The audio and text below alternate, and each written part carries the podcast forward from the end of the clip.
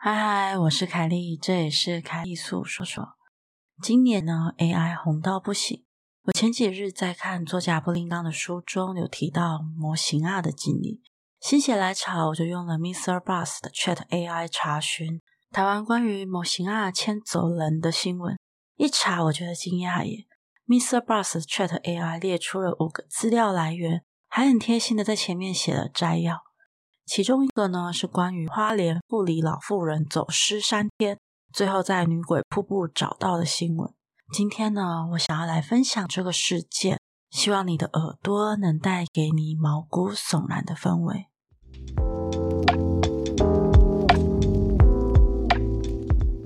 感觉模型案的民俗传说在台湾应该是十分特别且有名吧？大多获救的人回忆失踪时候的经历，都有许多的共同点。像是他们都会遇到有人带他们去玩，给他们吃鸡腿、吃大餐，但人们被发现的时候，他们嘴里却是草啊、泥土跟虫或是青蛙之类的东西。在二零二零年的时候呢，花莲富里乡一个七十八岁的张姓阿嬷，她平日会一个人去山里的小公寮喂狗、种菜，对环境非常的熟悉。通常呢，她傍晚六点就会回家。可是呢，某一天阿妈一直没有回家，家属急得深夜跑到警局报案。他们沿途呢，只发现阿妈的机车啊、头巾啊、拐杖。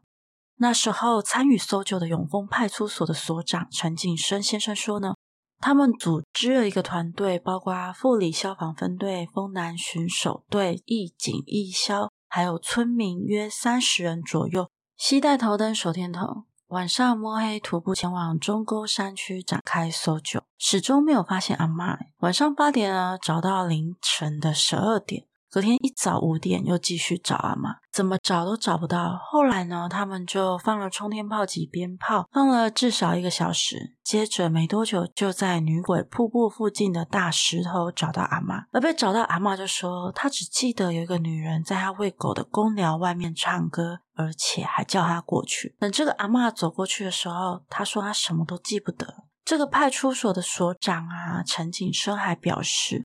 搜救队找到阿嬷都很惊讶，明明前一晚他们都在找到阿嬷的那块大石头上休息，可是阿嬷却说她一整晚都坐在那里，而且呢，那块大石头距离公寮有三公里之远。他们实在无法理解为什么阿嬷会看不到他们，他们也没看见阿嬷，感觉都非常的奇怪。而阿嬷的家属就表示，对于母亲获救啊，他们觉得非常的开心，而且庆幸。在他们那一代呢，以前就有常常听说有年长的女性被山精鬼魅带走。传说呢是说那些山精鬼魅只是好玩，没有伤害人的意思，就是捉弄一下。只要他们放个鞭炮就会找到。当时呢，因为他们也找不到阿嬷，在无计可施之下，基于宁可信其有的情况下，就燃放了鞭炮。同样呢，在永丰派出所服务的警员刘宗廷则是说呢。他说自己也有位远亲，也是一位年老的妇人，在山上养蜂大概五六十年了，等于对工作环境熟到不能再熟。可是没想到在二零二零年竟然也失踪了五天。当时呢，正逢寒流啊，家人非常的担心。结果搜救队最后在一个山沟附近的废弃工寮找到只有轻微脱水的这个妇人。这个警员的远亲啊，他就获救的时候就说，那时候他坐在工寮里面很冷很饿，一直吹着随身携带的哨子求救。后来呢，有一对穿着古装的白发老夫妻来，讲着他听不懂的语言。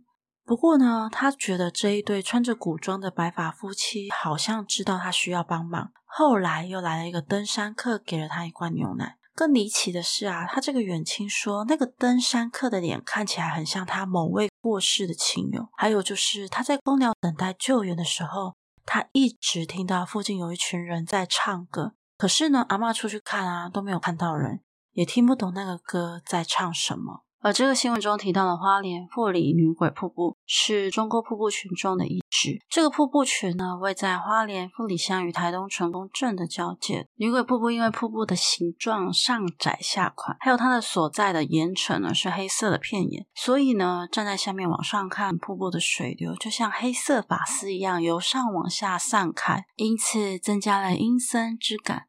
这个女鬼瀑布产生了许多灵异传说。有位长期进行文化传承的阿美族人就说啊，当时女鬼瀑布的地方是部落族人狩猎的猎区之一。有一天呢，一对夫妻中的丈夫上山打猎，在家等待的妻子呢，始终没有等到她那丈夫的归来。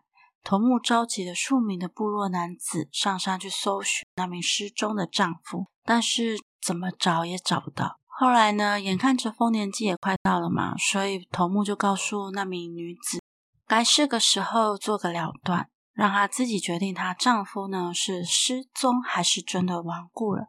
后来部落就开始忙着丰年祭，没有多余的时间可以关心探访这位女子。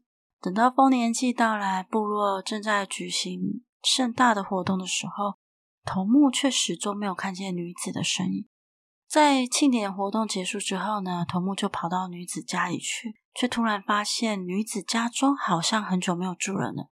这个时候，头目就想说，女子应该是只身前往寻找丈夫。事后，头目便下令派部落青年前往寻找女子的下落，以五个人为小队，其中三位青年脚程较快，来到了女鬼瀑布。其中两位呢，他想说啊，天气炎热嘛，就二话不说的往湖里一跳。就没有再浮出水面了。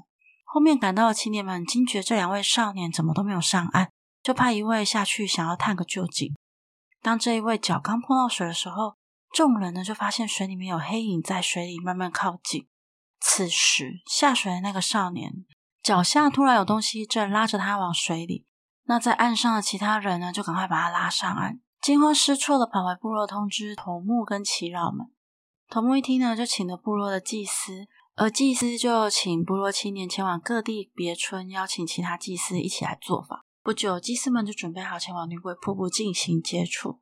后面伴随着呢是部落的族人们，他们想要用压倒性的气势来作证。到了离瀑布不远的地方呢，祭司就交代部落的族人们留在原地，只有祭司们继续前往。祭司说呢，如果你们看到狼烟升起，就马上进来做法的地方。部落的族人们啊，就在外面等着等着，始终都等不到消息，也等不到狼烟升起。正在焦急的时候，哎，狼烟升起来了，他们赶快就到那个地方去，却看到祭司们个个元气大伤。祭司就说，在上面那一棵树上，他在那里。壮丁呢，就上去看个究竟，发现那名女子上吊在大树上，脚下落了一双鞋，女子的头发延伸到下面的湖里。族人们就认为啊，因为那个女子看见了她丈夫的鞋子，就上吊自杀。而头发因为延伸在那个湖里面，只要人们碰到水面，她就会用头发拉住，因为呢，她会以为那个人是她的丈夫。日后呢，头目就下令禁止在这个地方打猎，也禁止任何人到这个湖来。再后来的族人们呢，就称为此地为女鬼瀑布。而我查找了一下，女鬼瀑布似乎是当地类似禁地的存在，有不少失踪的人啊，最后都还是会在那附近出现呢。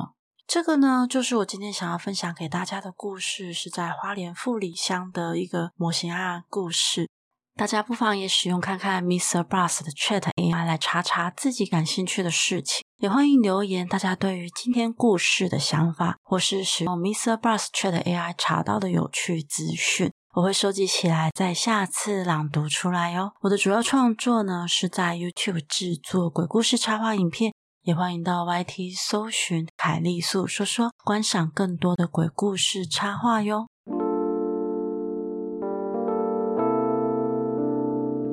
今天的节目就到这里喽。欢迎在 First Story 的留言区留言给我，也可以到 YouTube 或是 FB 粉专找我。下次你想听听什么故事呢？